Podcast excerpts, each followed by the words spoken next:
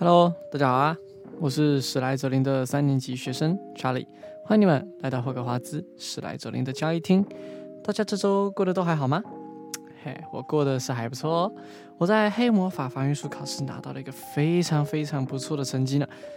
但是我的魔药学就考得一塌糊涂，看来我还需要多恶补一些关于魔药学相关的知识。啊？什么？啊？你说黑魔法防御学跟魔药学是什么？啊，这个东西你继续听故事，你就更了解喽。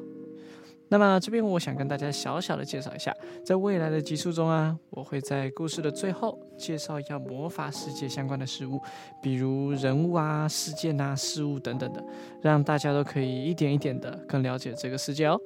好，那大家都找到舒服的地方坐好了吗？那我废话不多说，我们继续说故事喽。一驶入四号的私人车道，他第一眼看到的就是一件不能让他心情好转的事啊！那只早上瞥见的虎斑猫，它现在坐在他家的庭院围墙上。他百分之百的确定这是同一只猫，它眼睛周围的斑纹跟早上的那只根本一模一样。咻！德斯利先生大声的喝道，那猫却一动也不动，只是抬起头来，狠狠瞪了他一眼。这难道是一只猫正常应有的反应吗？德斯利先生不解地想着。他先努力地让自己镇定了下来，再踏进家门，他仍然依照原先的主意，决定不要跟他的太太提起任何事。德斯利太太度过了美好正常的一天。她在晚餐时巨细靡遗地报告隔壁邻居家的母女问题。以及达利又如何学会了另一句话“绝不”？德斯里先生努力的让自己表现的正常，把达利哄上床之后，他走进客厅，正好听到当天晚间新闻的最后一节报道。最后，来自全国各地赏鸟人的报告显示，我国的猫头鹰今天表现出极端异常的行为。猫头鹰一般都在夜间狩猎，白天通常完全不见踪影。然而，从今晨日出开始，目前已有数百位目击者的报告看到猫头鹰在各处飞来飞去。专家也无法解释猫头鹰为何会突然改变它们的睡眠习惯。说到这里，报道员让自己露齿而笑，这实在是太神秘了。现在把镜头转交给吉姆麦高芬。听听气象报告，今天晚上还会再下猫头鹰雨吗？吉姆，好的，泰德。气象报道员说：“这我并不清楚。不过今天行为异常的不只是猫头鹰而已，来自肯特郡、约克夏郡都曾来电表示，今天并未如我昨日所预报的下雨，反而是下了许多的流星。也许是大家提早开始庆祝烽火夜。”哎，这应该是下礼拜的事吧？啊，朋友们，不过我可以保证，今晚一定会下雨。德斯里先生吓得呆坐在他的扶手椅上。全英国都在下流星雨，猫头鹰在大白天跑出来乱飞，街上到处都是那些穿着斗篷的怪人，还还还有一种俄语，一种关于波特家的俄语。德斯里太太端着两杯茶走进客厅。情况不妙，他必须把事情告诉他。他紧张的清清喉咙。呃，佩妮，亲爱的，你最近应该没有听到你妹妹的什么消息吧？正如他意料之中的，德斯里太太显得又惊又怒。毕竟，平常他们只是假装他没有妹妹。没有，他尖刻地说：“干嘛？”呃，刚刚看到一些奇怪的新闻。德斯利先生嘟囔着：“猫猫头鹰，流星雨。我今天还在城里看到很多奇怪的人。那又怎样？”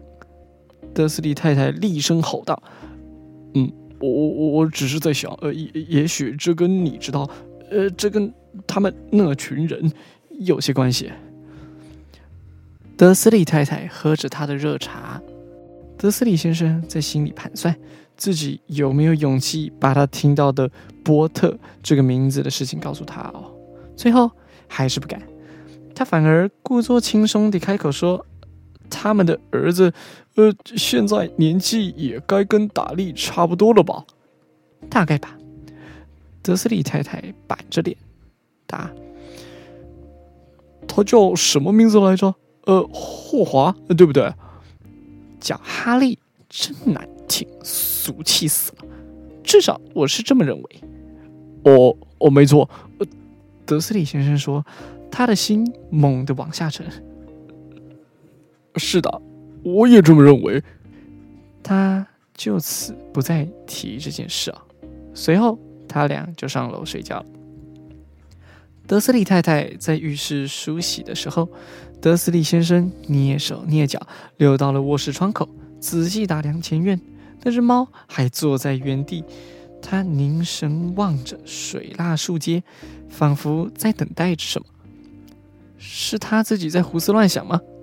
难道这一切都跟波特家完全无关？如果这是……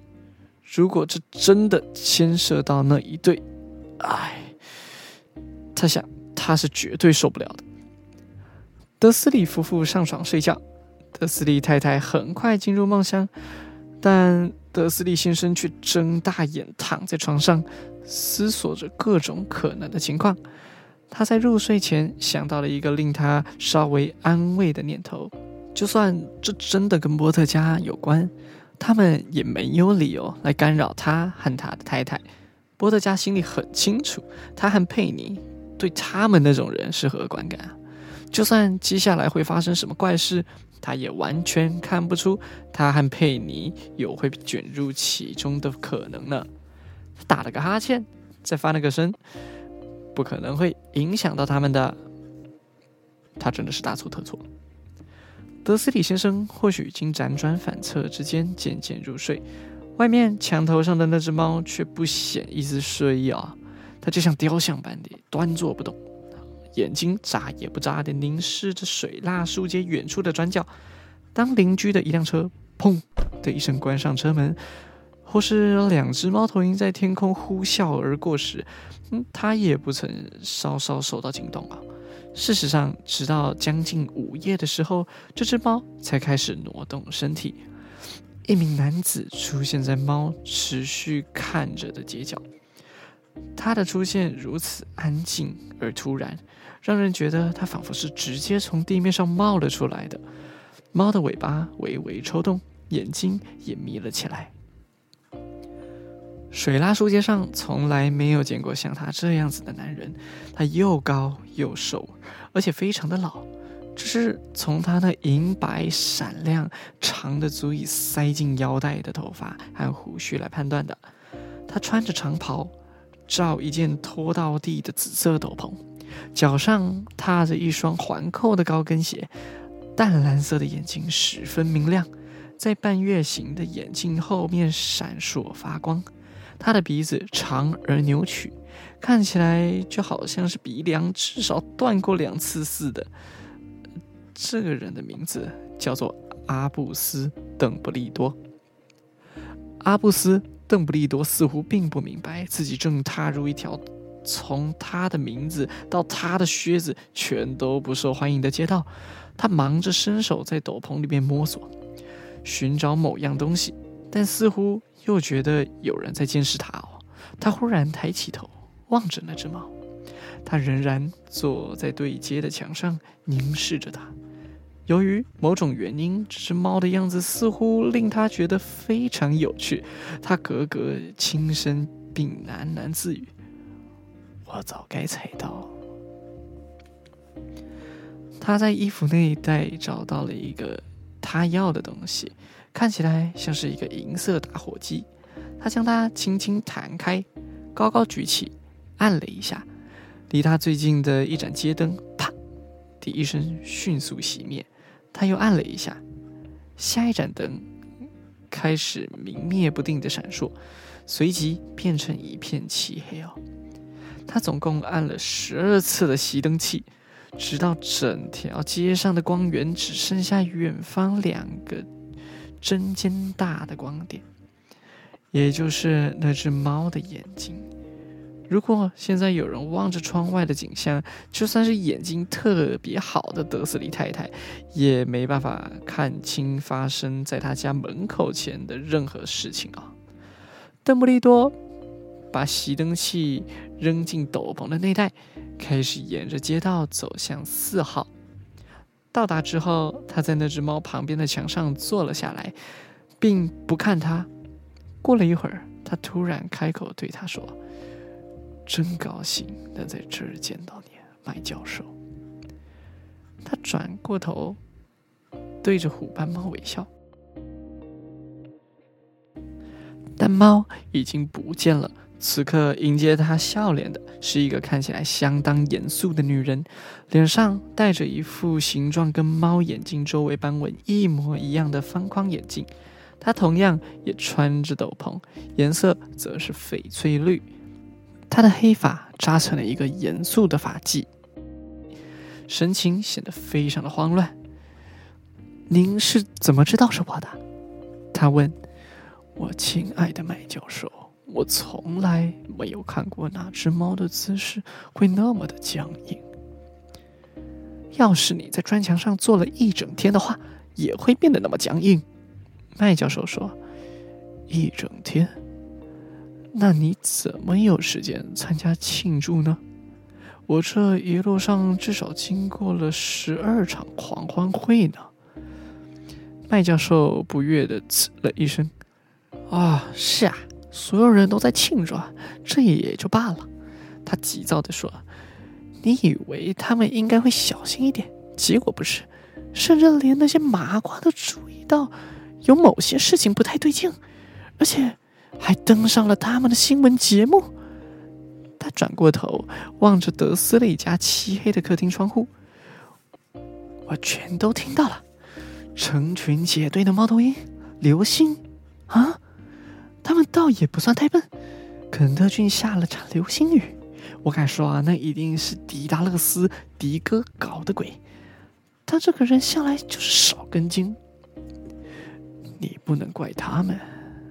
邓布利多温和地说：“这十一年来，好不容易才有这么一件值得庆祝的事。”这我知道，麦教授愤愤地说：“可是这也没道理，让我们丧失理智嘛！大家实在是太不小心了，大白天就跑到街上去，甚至没换上麻瓜的衣服，就站在那里互相交换秘密情报。”他歪头瞄了邓布利多一眼，像是希望他会向他说些什么。但他没有开口，于是他继续说了下去。在那个人终于消失的好日子里，要是让麻瓜发现到我们的存在，那可就太精彩了。我想说的是，真的走了吧，邓布利多。好像真的是这样。邓布利多说：“我们实在应该对此心存感激。你要不要吃一个柠檬雪宝？一个啥？”一个柠檬雪宝啊，这是一种我非常喜欢的麻瓜甜品呢。不用了，谢谢。麦教授冷淡地回答，似乎认为目前并不是只有柠檬雪宝的恰当时机。就像我刚才说的，就算那个人已经走了，我亲爱的教授，像你这样明理的一个人。当然可以直呼他的名字吧，这些那个人之类的无聊话，这十一年来我一直试着说服大家去直呼他的名字，佛地魔。麦教授瑟缩了一下，邓布利多正忙着掰开两个粘在一起的柠檬雪宝，并未注意到他的反应。如果我们老是叫他那个人，事情会变得越来越混乱。我就看不出直呼佛地魔的名字有什么好怕的。我知道您不怕，麦教授用半带恼羞的语气，而另一半则是崇拜的语气说：“可是您不一样啊，大家都知道你是那个……哦，好吧，佛地魔。”唯一害怕的人呢？你太抬举我了，邓布利多平静地表示：“伏地魔拥有我永远也无法获得的力量。那只是因为你这个人太好吧，太高尚，不屑去使用那种力量啊。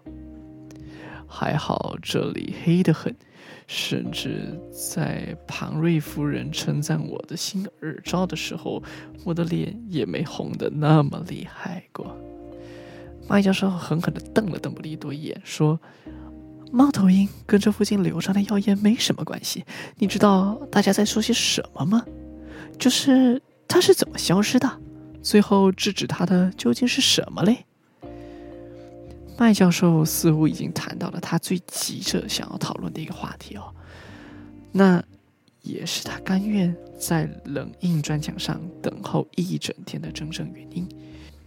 因为不论是作为一只猫，或是一个女人，她都从来没有像现在用这么锐利的目光注视过邓布利多。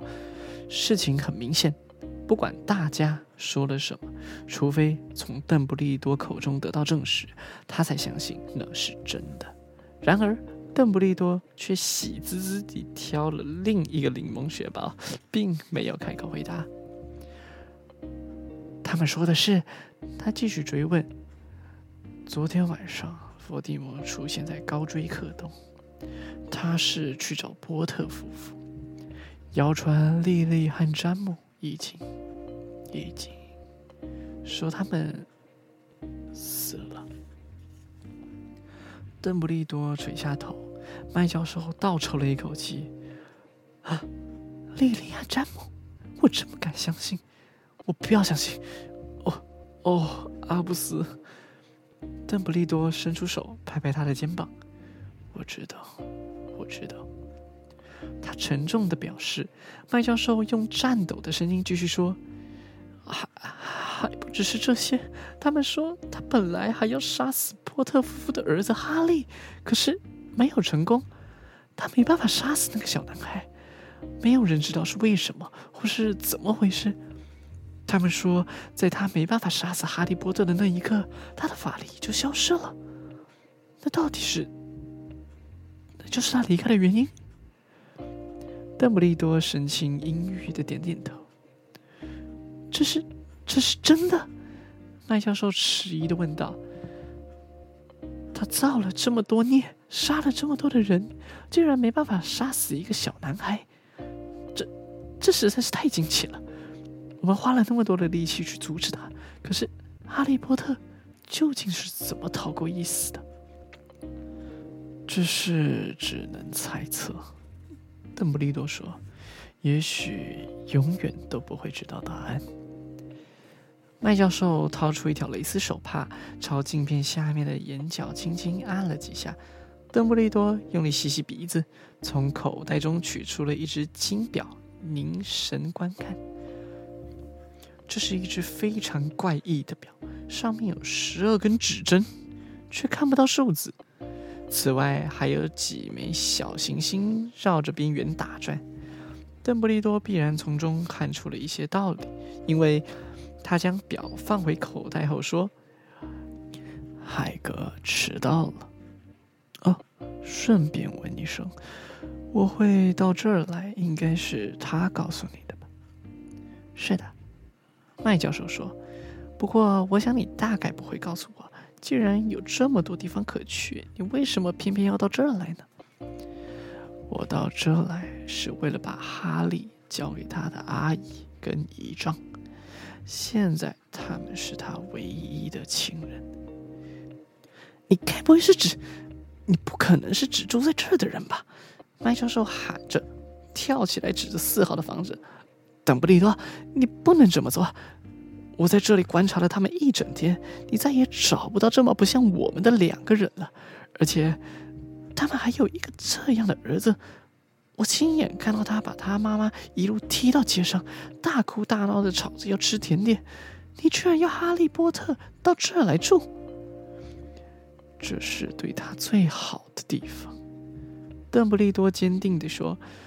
等到他年纪够大的时候，他的阿姨和姨丈就可以把这一切对他解释清楚。我写了一封信给他们。一封信，麦教授虚弱的喃喃重复，颓然坐回墙上。说真的，邓布利多，你以为你可以用一封信就把这一切全都解释清楚吗？这些人永远不会了解他的，他会变得非常非常有名，一个传奇人物。我甚至不会惊讶，今天将被叫做哈利波特日。或许许多多的书籍都会记载着关于哈利的事迹，我们世界中的每一个孩子都将会知道他的名字。完全正确，邓布利多说。他半月形的镜片上方的眼神显得非常严肃，这足以使任何孩子都乐昏了头。在他还不会走路讲话前，就这么出名。何况还是某些他根本就不记得的事情，你难道看不出，让他在远离这一切的地方好好长大，等他可以接受的时候再告诉他，这样不是更好吗？麦教授张大嘴巴，想法完全改观，他吞了一口口水，然后说：“是是，您说的对。”这这是当然的，可是要用什么方法把孩子送到这来呢？邓布利多，他突然瞄了他的斗篷一眼，仿佛他把哈利藏在衣服里面似的。海格会把他带到这里，你觉得这样是明智之举吗？把这么重要的事情交给海格去办？我可以把我自己的性命交到海格手中。邓布利多说。我我并不是说他的心地不好，麦教授不情愿的表示。但是你别忘了，他这个人粗心的很，他总是……那是什么声音？一阵低沉的轰隆声打破周遭的寂静，声音变得越来越大。他们四处张望，查看街道上是否有车灯出现。声音增强成可怕的咆哮，两个人抬起头来望着天空，一辆巨大的摩托车从天而降，停在他们前方的街道上。这辆摩托车虽然十分的巨大，但却比不上跨坐在上面的男人。他的身高几乎是一般人的两倍，那宽度至少大上五倍。他看起来高大的不合理，而且粗野不驯。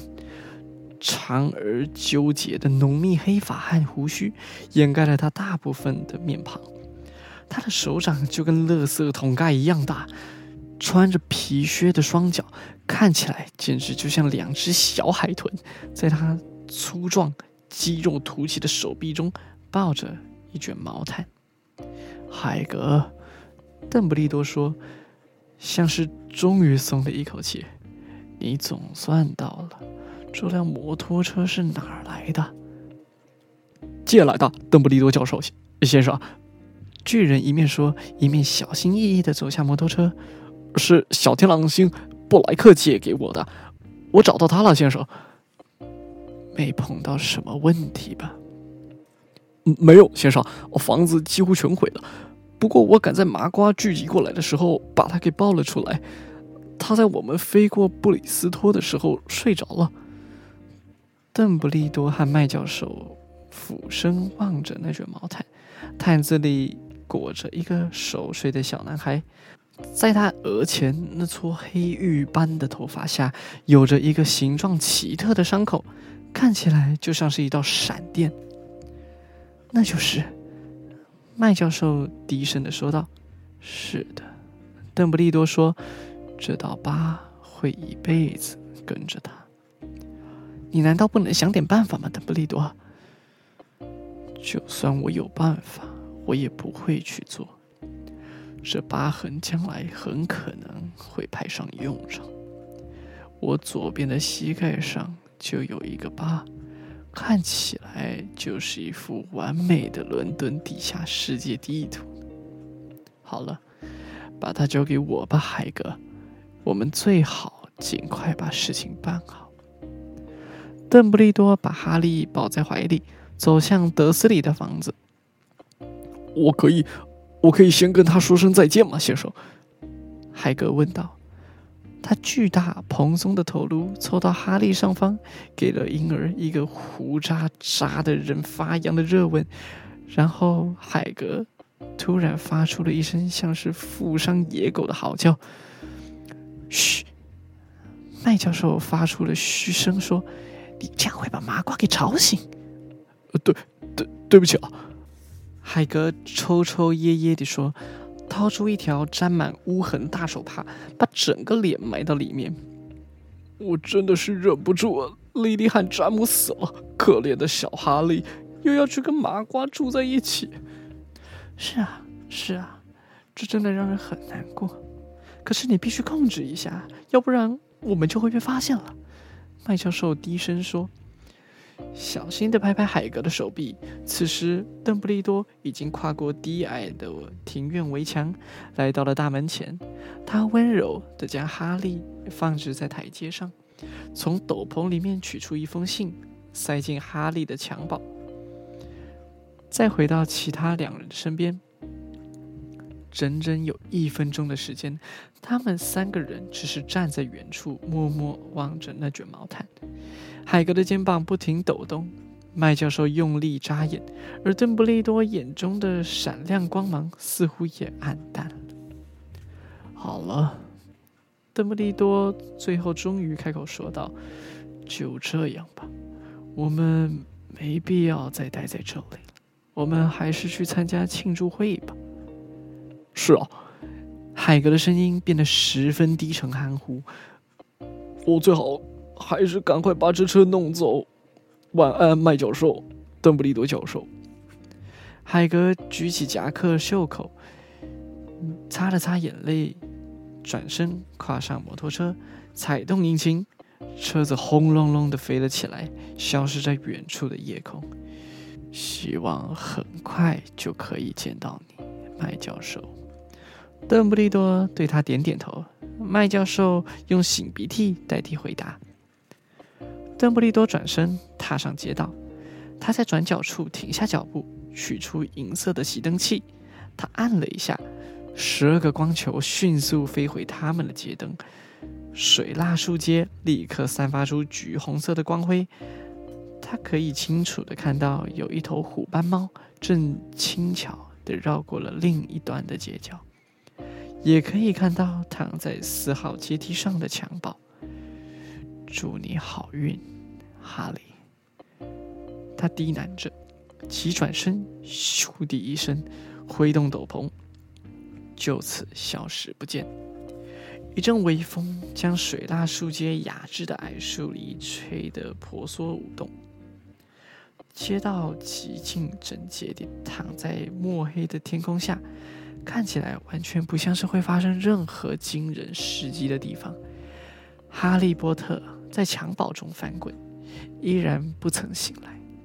一只小手紧贴在信封旁边，他继续沉睡，完全不知道他是多么特殊，不知道他的名气有多大，不知道他将会在几个钟头之后被德斯利太太开门放牛奶瓶时的尖声怪叫吵醒。也不知道往后几个星期，他会在达利表哥的戳挤掐咬中度过。他更无法知道，就在这个时刻，全国各地所有参与秘密宴会的人都在高举着酒杯，用一种刻意压低的声音说：“敬哈利波特，那个活下来的男孩。”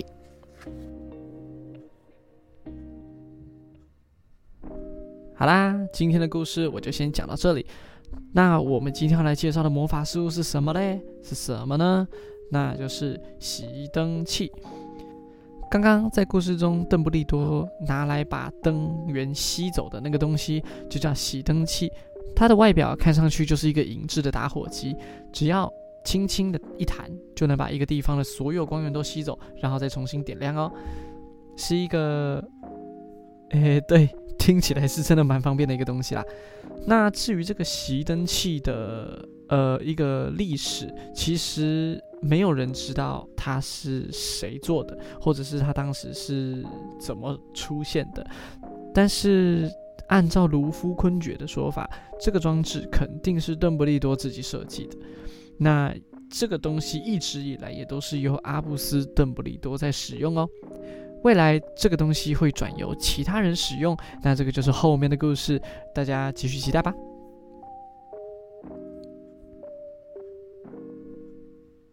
好嘞，那今天差不多就介绍到这边。因为啊，我可能需要赶快去图书馆好好复习一下我的魔药学了。天晓得魔药最后的颜色怎么样才算完美，真的是伤脑筋哎。我看我还是现在就赶快去图书馆吧，多复习一下魔药学吧。那我们下次见喽，拜拜。